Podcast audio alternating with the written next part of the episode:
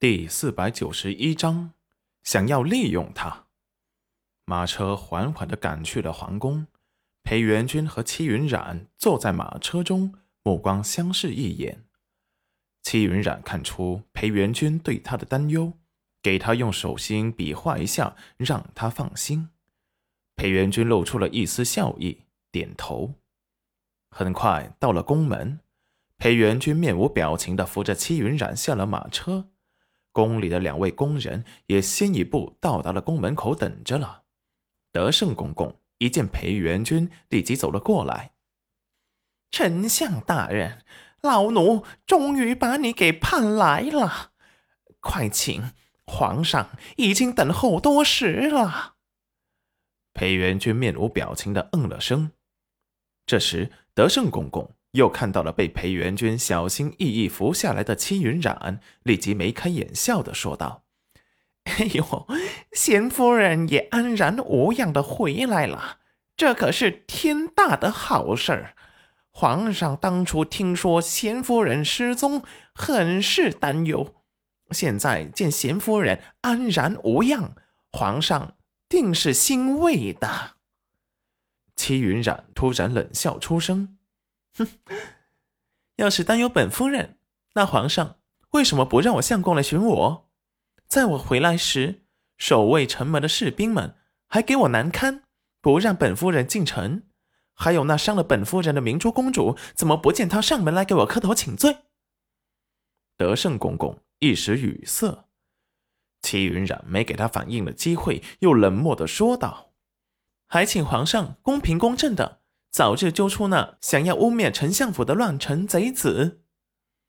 德胜公公脸上的笑容不自然的僵了一秒，而后又打起精神说道：“丞相大人，快请，皇上该等急了。还有贤夫人，也快去皇后宫中吧，别让皇后娘娘久等。”说完，就立即走在前面带路。裴元君冷漠的看了他的背影，转头给戚云染一个自己小心的眼神，就跟上了德胜公公。这时，皇后宫中的女官才走了过来。贤夫人，我们快走吧。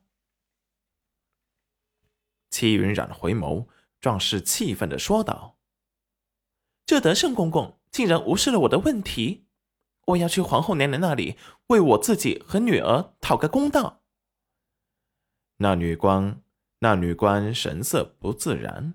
讨公道的事，皇后娘娘可不会管。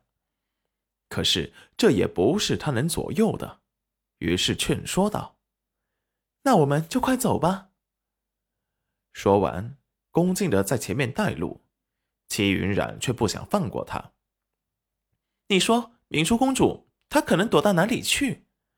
差点害死本夫人，皇家以为。把他藏起来就可以逃避惩罚吗？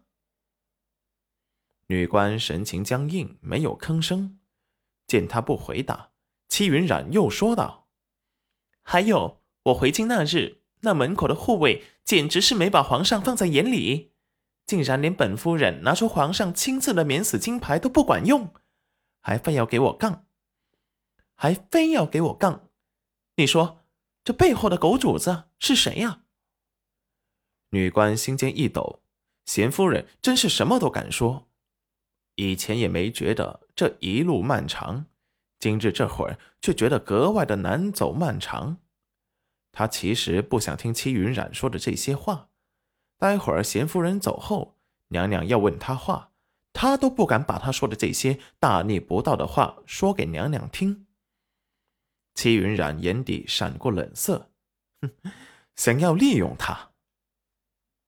凤仪宫说近不近，说远，他又挨着皇上的寝殿不远。